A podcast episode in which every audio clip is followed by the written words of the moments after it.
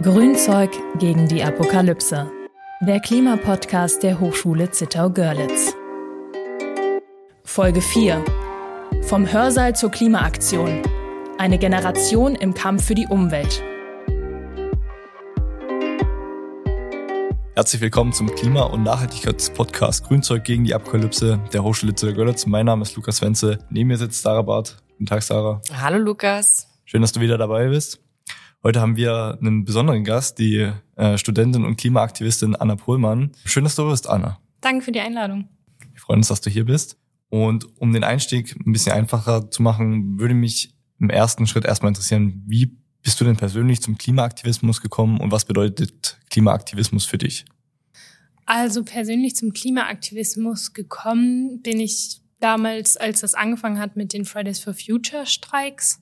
Da war ich noch in der Schule und dann habe ich auch freitags halt die Schule geschwänzt oder einfach meinen Lehrern Bescheid gesagt, dass ich jetzt gehe. War dann eben bei den Streiks dabei. Das fühlt sich so lange her an, aber es sind jetzt ja auch schon fünf Jahre.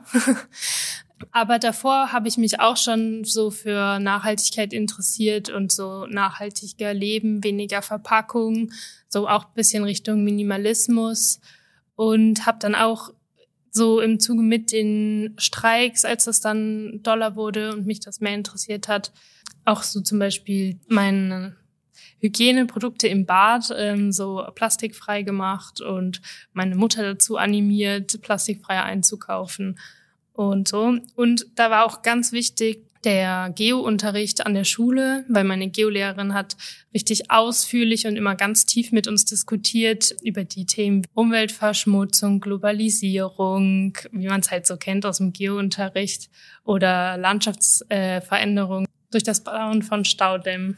Also hatte ich quasi der hauptsächlich der Unterricht bewegt oder gibt es noch irgendwie ein spezielles Erlebnis, einen Moment, wo du dann gesagt hast, okay, jetzt ist es soweit, ich muss dahin? Also so, in, mein Interesse war schon immer in dem Bereich, aber vor allem so richtig einschneidend war dann der Unterricht von meiner Geolehrerin, wo ich auch beschlossen habe, dann später auch ähm, was Grünes zu studieren. Gibt es vielleicht persönliche Erfahrungen aus deiner Sicht, die dich geprägt haben auf Sicht auf den Klimawandel? Oh ja, äh, da gibt's einige. Also ich war 2021, zum ersten Mal stand ich an so einem Tagebauloch und ich finde es jedes Mal krass, wie riesig und hässlich diese Löcher sind. Und ähm, es ist so einprägsam und da kann man sich so die Zerstörung richtig gut vorstellen. Ähm, wenn man da immer nur drüber redet, dann finde ich das nicht so eingehend. Und das war sehr einprägsam. Das war in Aachen auf dem ersten internationalen Klimastreik. Da haben wir in einem Parkhaus geschlafen. Das war ganz lustig. Das war leergeräumt geworden für die Leute, die da zu Besuch kamen. Ähm, war ein bisschen hart, aber ging. Das war sehr einprägsam. Und dann 2021, da war der Hungerstreik in Berlin, wo Menschen eben mehrere Tage gehungert haben, um äh, ein Gespräch mit den zukünftigen Kanzlerkandidatinnen zu erzwingen. Und ähm, das fand ich auch so krass, dass Leute einfach anfangen zu hungern. Sie haben einen Bürgerrat gefordert mit Klimazielen, die die Bundesregierung dann danach im Nachhinein verfolgen soll. Und ähm, ich kann mir das so gar nicht vorstellen, dass man einfach hungert für, für sowas. Also ich finde es sehr einprägsam und sehr mutig auch und ähm, sehr also für mich kann ich das mir nicht vorstellen, aber ich kann es sehr gut verstehen, dass es so existenziell, dass man die Krise als so existenziell empfindet und deswegen solche Maßnahmen ergreift. Jetzt hast du ja gerade schon die, dein, dein erstes Erlebnis angesprochen. Also du standest vor so einem Tagebauloch. Wir haben ja in Zittau, oder nicht in Zittau, sondern daneben in Turov durchaus auch einen relativ großen Tagebau. Also ich glaube, es ist einer der größten Tagebauten in Polen und somit einer der größten in Europa. Standest du da schon mal vor dem Loch und wie fühlst du dich, wenn du das so siehst? Was macht das mit dir? Vor dem stand ich tatsächlich noch nicht. Okay, also dieses Jahr stand ich am Loch vom Tagebau Nochten, weil da war auch eine Demonstration von Fridays for Future und mein Praxissemester war da auch in der Nähe.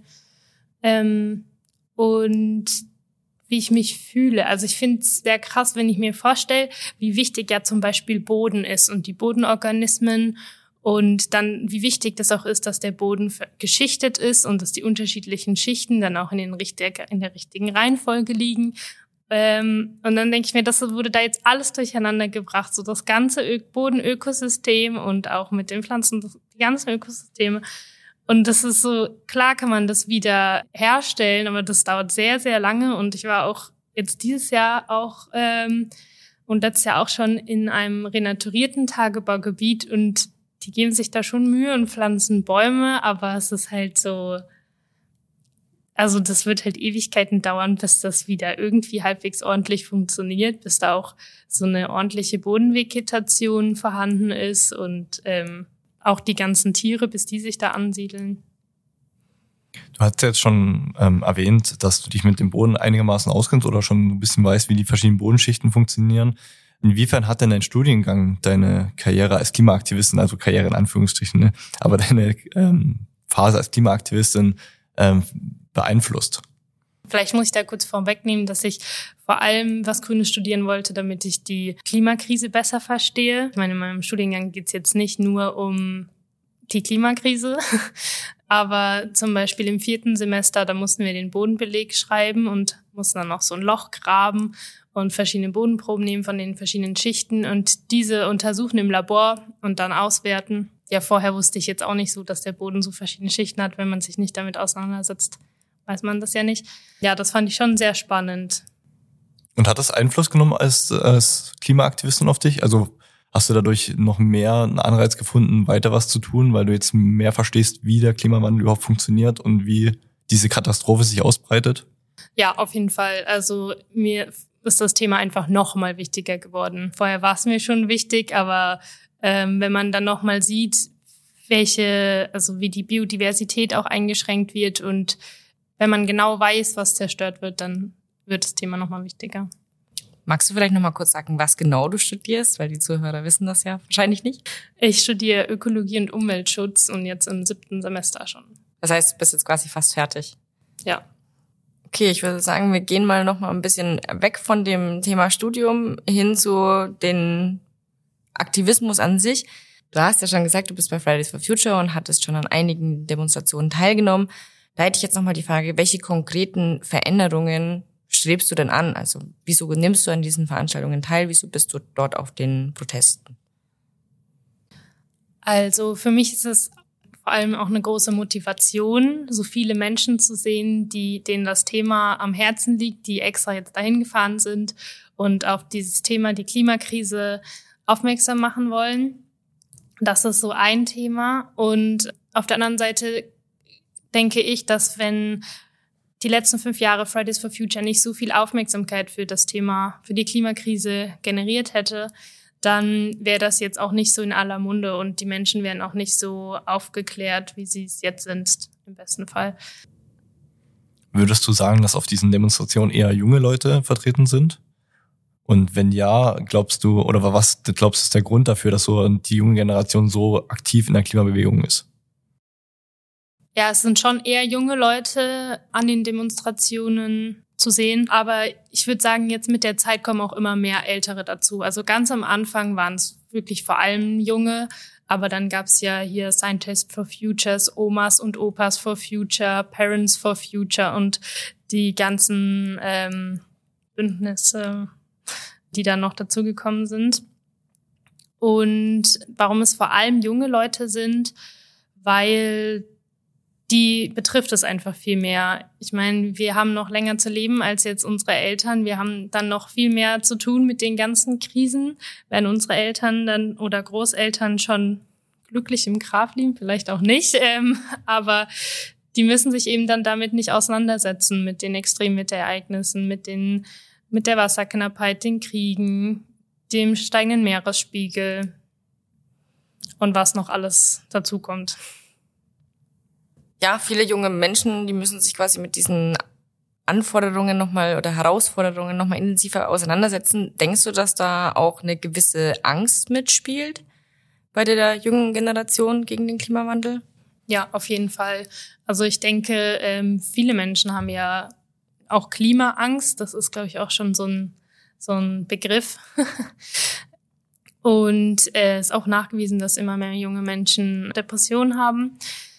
Also auch bei mir merke ich das, dass sich das nicht gut anfühlt, wenn man weiß, dass in Zukunft einfach ähm, immer mehr Überschwemmungen oder Waldbrände ähm, sind. Diesen Sommer fand ich es auch schon krass, wie überall hier ist noch ein Brand und da eine Überschwemmung und hier ist jetzt noch ein Hurricane und ja, finde ich echt crazy und das finde ich schon sehr erschreckend und beängstigend, wenn man dann auf die Zukunft schaut und man weiß, dass es einfach nur schlimmer wird. Ja, manchmal frage ich mich dann auch, warum ich noch so in Zittau sitze und studiere und warum nicht nicht irgendwo Vollzeit aktiv bin und mich einsetze für Klimagerechtigkeit und soziale Gerechtigkeit. Aber dann siegt die Vernunft und ich denke, hm, erstmal eine Ausbildung oder halt das Studium abschließen. Ja, und mit dem fertigen Studium oder Ausbildung kannst du ja immer noch sehr aktiv gegen den Klimawandel wirken. Ne? Also wir machen das ja genauso in unserem Beruf. Wir versuchen auch immer noch was zu verändern, versuchen die Unternehmen dazu zu bewegen, äh, aktiv was gegen den Klimawandel zu machen. Und ich glaube, man hat ähm, doch einen vielleicht einen größeren Einfluss, wenn man wirklich aktiv in die Branchen reingeht und das verändert. Aktivismus ist auf jeden Fall genauso wichtig, aber ich denke, man sollte nicht zu vernachlässigen, dass man die Branche auch im Inneren verändern sollte.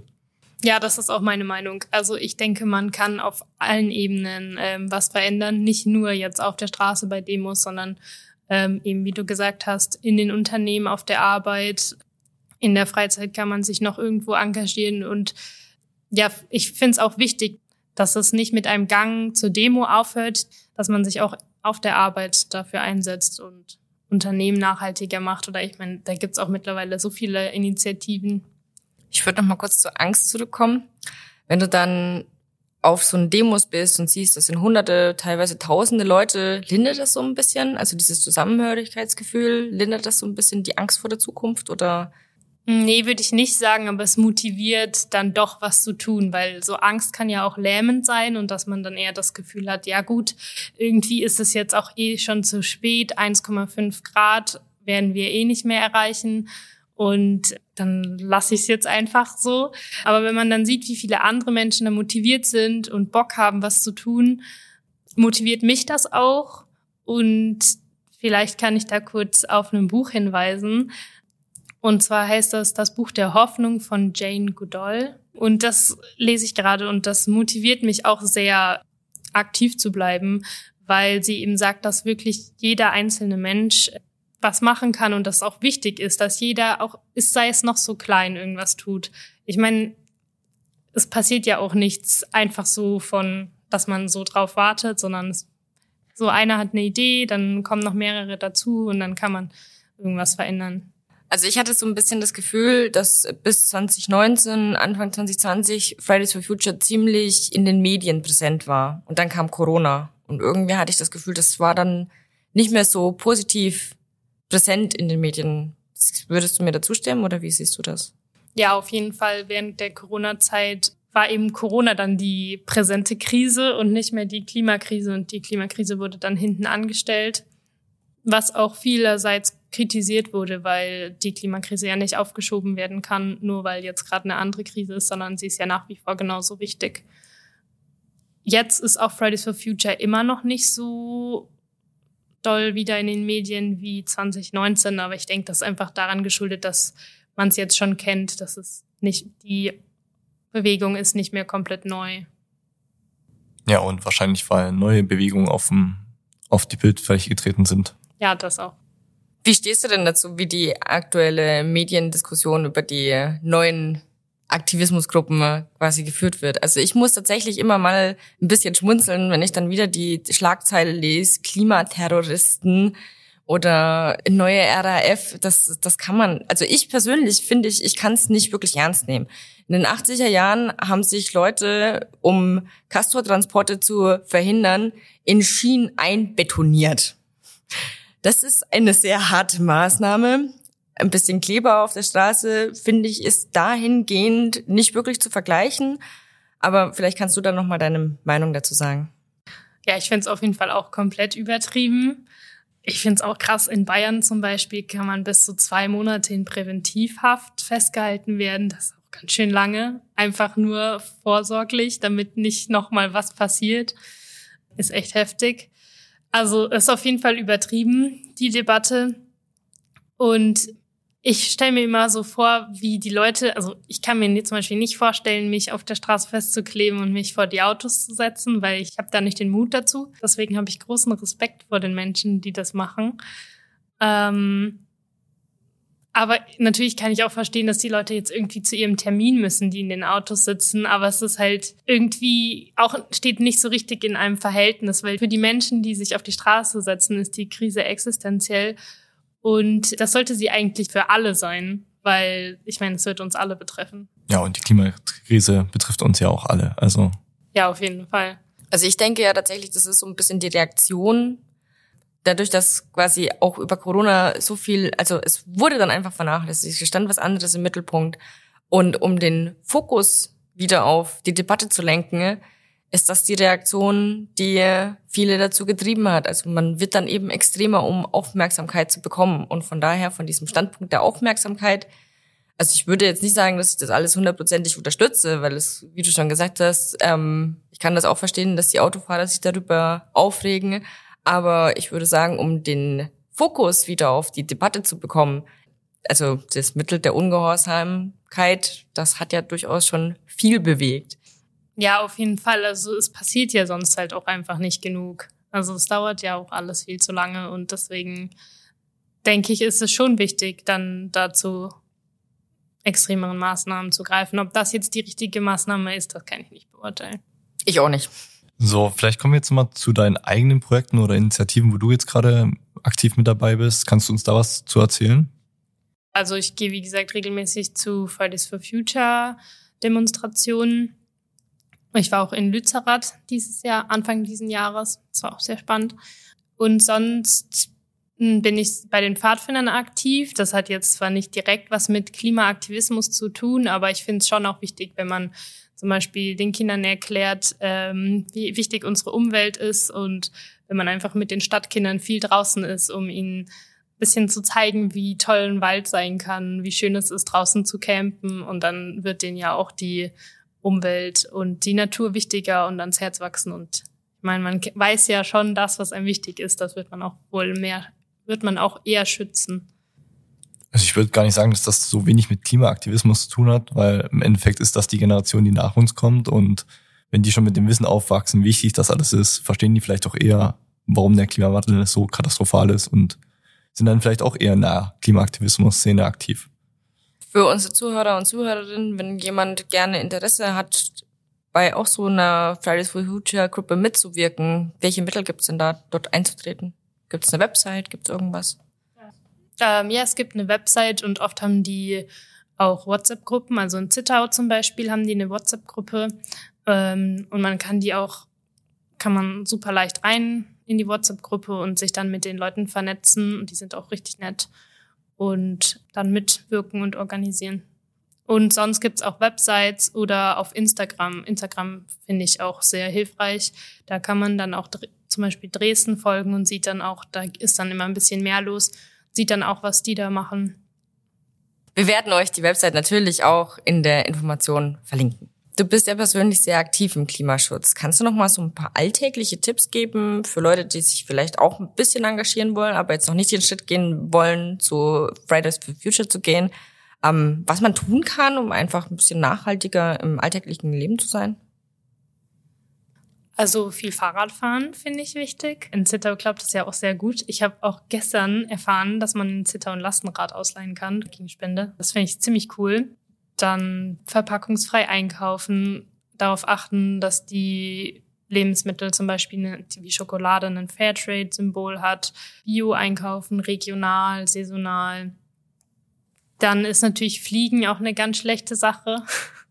Äh, also im Urlaub lieber dann irgendwie eine Radreise in der Nähe machen oder diesmal an der Ostsee den Sommerurlaub verbringen, statt irgendwo weiters weg, wo man dann hinfliegen muss.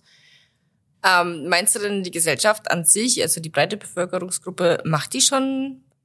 Also hast du das Gefühl, es wird mehr, was sie macht für den Klimaschutz? Hast du das Gefühl, es stagniert irgendwie?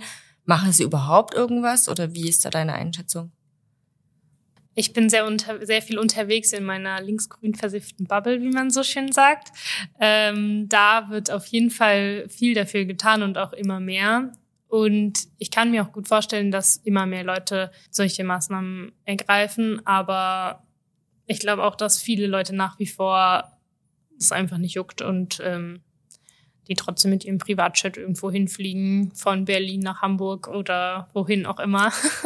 ich glaube, das macht wirklich einen großen Unterschied, äh, wie viel Geld die Menschen zur Verfügung haben.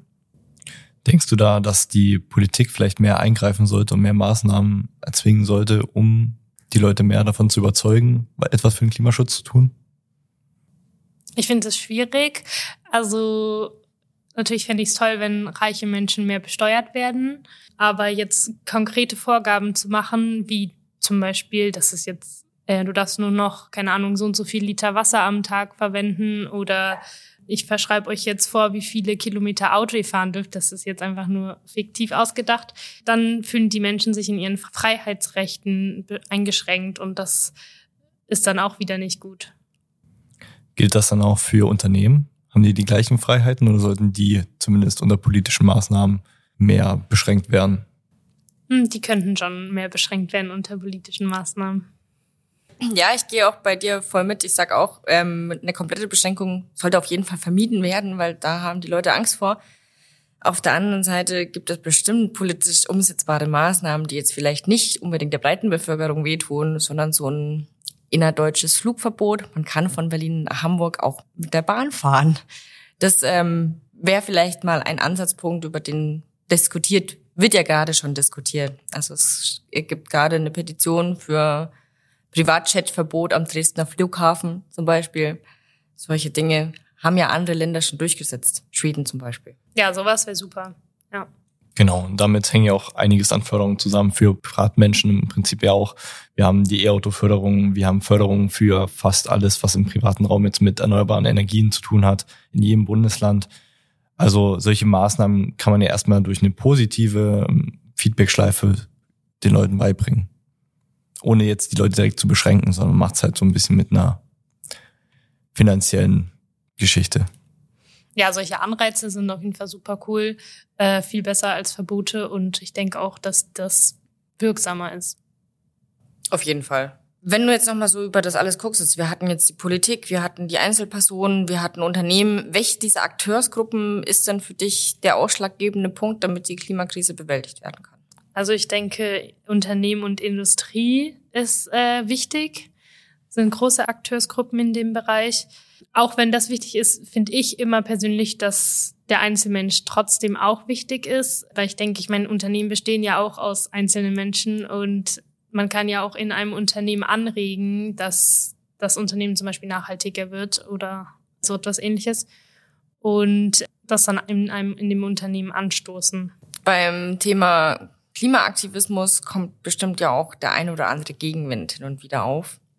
Also ich kann es mir vorstellen, wenn man so auf einer, ich weiß nicht, wie es bei dir ist, aber Familienfeier, die ältere Verwandtschaft, der hat vielleicht noch eine kleine andere Meinung als du. Wie gehst du denn mit Kritik und Gegenwind an deinem Aktivismus? Ich persönlich erlebe nicht so viel Gegenwind, weil meine Mitmenschen einfach auch die gleichen Ansichten haben wie ich, mit denen ich zu tun habe. Aber ich bin davon immer sehr genervt, weil ich finde mittlerweile wurde es wirklich oft bewiesen mit so vielen verschiedenen Fakten, dass die Klimakrise real ist, dass sie passieren wird. Und ich meine, man sieht ja auch jetzt mittlerweile in den Nachrichten, was alles also welche extremen Wetterereignisse die ganze Zeit passieren, überall auf der Welt. Deswegen finde ich, das ist nichts mehr, was man diskutieren muss. Und deswegen bin ich einfach nur genervt und irgendwie habe ich auch oft das Gefühl, dass es einfach dann nichts mehr bringt, mit den Leuten dann noch zu diskutieren. Weil wenn sie nach so vielen Jahren immer noch von ihrer Meinung überzeugt sind, weiß ich auch nicht mehr, was man machen muss. Mit Anblick auf die oder Anbetracht der, der Tatsache, dass ja durchaus in den Medien jetzt eher eine negativere Rolle für Klimaaktivismus aktuell aufgespielt wird. Was denkst du denn, was sind denn die Herausforderungen für Klimaaktivismus? In den kommenden Jahren? Wird es schwieriger, Aktivismus zu betreiben oder wird das, ist es immer noch genauso einfach wie Anfang 2019 mit Fridays for Future? Also ich denke, man muss sich äh, was Neues einfallen lassen, weil es nicht mehr reichen wird, einfach nur auf Demos zu gehen. Die letzte Generation versucht es ja schon. Aber ich denke, Also es wird die Demonstration weiterhin geben von Fridays for Future und da kann man immer einfach hingehen. Also denkst du nicht, dass Fridays for Future quasi in den nächsten Jahren dann auch Auflagen bekommt oder debattiert wird wie die letzte Generation? Mm, nee, der Unterschied ist ja, dass Fridays for Future einfach friedlich demonstriert und die letzte Generation leistet zivilen Ungehorsam. Und das ist das, was der Gesellschaft so aufstößt. Und die friedlichen Demonstrationen, ich glaube, daran hat man sich jetzt gut gewöhnt. Und ich meine, es gibt ja friedliche Demonstrationen zu sämtlichen Themen. Da passiert ja mal, also meistens passiert ja, jetzt auch nichts, sondern einfach die Menschen versammeln sich und ähm, machen auf ihr jeweiliges Thema aufmerksam. Deswegen denke ich, dass da keine Auflagen kommen werden, nur eben gegen den zivilen Ungehorsam. Da gibt's ja auch noch zum Beispiel Ende Gelände, die auch zivilen Ungehorsam leisten, aber vor allem im Bereich Kohleabbau ähm, und da oft versuchen, also die stoppen oft Bagger oder ähm, ketten sich an Schienen fest, um die Zulieferung zu behindern. Du hast ja schon angesprochen, dass die friedlichen Demonstrationen wahrscheinlich nicht mehr ausreichen werden. Denkst du, dass Gruppierungen wie die letzte Generation dann noch extremere Aktionen starten werden? Ja, kann ich mir schon vorstellen. Weil es passiert nicht genug. Die Demonstrationen reichen nicht. Klar, es sind viele Menschen auf der Straße, aber trotzdem wird noch nicht genug gehandelt. Gerade in meiner Altersgruppe und in meinem Freundeskreis merke ich, dass viele jetzt über den Kinderwunsch nachdenken. Und ich diskutiere oft mit denen, ist es überhaupt noch sinnvoll, jetzt Kinder in die Welt zu setzen? In welche Welt kommen die denn am Ende? Wie siehst du das? Ich weiß gar nicht mehr, wie oft ich schon darüber diskutiert habe mit befreundeten Personen, ähm, ob es noch zeitgemäß ist, heute Kinder in die Welt zu setzen. Und was mich auch, also was sehr einprägsam für mich war, war ein älterer Kumpel. Der hat mich gefragt, was denn wirklich meine Meinung ist noch Kinder in die Welt zu setzen. Und ich war so, puh, ähm, ja, schwierig, weil ich meine, die haben die Zukunft, die die haben, ist nicht rosig, wird anstrengend und es ist ja auch bewiesen, dass Menschen, die Kinder haben, einen größeren CO2-Fußabdruck haben, wo man dann auch sich fragen kann, ob man das dann möchte. Ja, ich denke auch und ähm, ich meine, die logische Konsequenz daraus, wenn alle sagen würden, wir hätten keine Kinder mehr, dann würde die Menschheit ja quasi ausfaden und irgendwann würde die Natur wahrscheinlich sich alles zurückholen oder ziemlich sicher. Aber das kann es ja irgendwie auch nicht sein. Nee, auf jeden Fall nicht. Ich muss auch sagen, dass ich diesen Gedanken, ob man jetzt Kinder in die Welt setzt oder nicht, sehr privilegiert finde, weil ähm, Menschen in Entwicklungsländern können sich diesen Gedanken zum Beispiel nicht machen, weil Kinder für sie eine Rente darstellt und für uns ähm, ist es einfach, habe ich jetzt Nachkommen oder nicht quasi. Ja, und im Endeffekt ist es ja auch so, dass Kinder wahrscheinlich den Menschen immer noch die Hoffnung geben, etwas zu verändern. Weil wenn jetzt alle sagen würden, okay, wir, haben gesagt, keine Kinder mehr in die Welt, dann könnte man ja auch einfach so weitermachen, bis die Erde quasi den Bach runtergeht, weil kommt ja sowieso keiner mehr. Was denkst du denn, was passiert, wenn wir überhaupt keine, also wenn jetzt alles so weitergeht wie vor, wie bisher, wie stellst du dir den Planeten in Zukunft? Ich denke, es gibt sehr viel Wasserknappheit. Gibt's ja jetzt, gab's diesen Sommer auch schon in auch in europäischen Ländern.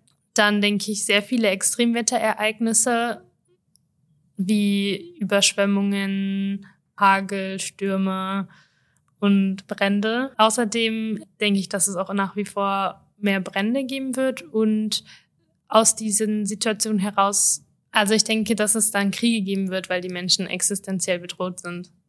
Und wenn du dir jetzt quasi alle Maßnahmen, die du so wünscht, ergriffen werden würden, wie stellst du dir quasi eine nachhaltige und klimafreundliche Zukunft vor? Also was müsste passieren, damit das so ist? Also erstmal müssten in allen Bereichen die Menschen die Klimakrise an erster Stelle sehen und quasi immer überall was dafür tun, um dass der Klimawandel nicht so schlimm wird wie vorhergesagt. Und wie ich mir das vorstelle, also ich stelle mir so autofreie Städte vor, so ganz viel Grün, Begrünung in den Städten, viele Pflanzen, dann eine regenerative Landwirtschaft, ähm, wo mehr eben darauf geachtet wird, dass es den Böden gut geht. Dann stelle ich mir vor, dass wir viele Moore haben, die dann eben als CO2-Senken funktionieren.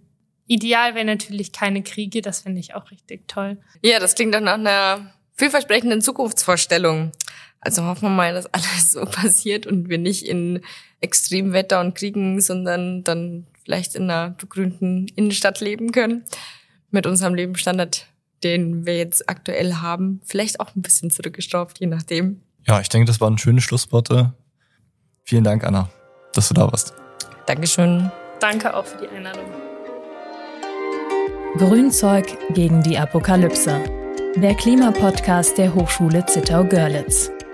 Die Umsetzung des Podcasts wird unterstützt durch die Projekte Integriertes Klimaschutzkonzept für die Hochschule Zittau-Görlitz, gefördert durch das Bundesministerium für Umwelt, Naturschutz und nukleare Sicherheit, KMU Klimadeal, gefördert durch die Deutsche Bundesstiftung Umwelt, sowie im Rahmen des Sustain University Grid 625 Wissen nachhaltig vernetzt, Teilprojekt Sustainable Business Hub der Hochschule Zittau-Görlitz, gefördert durch das Bundesministerium für Bildung und Forschung.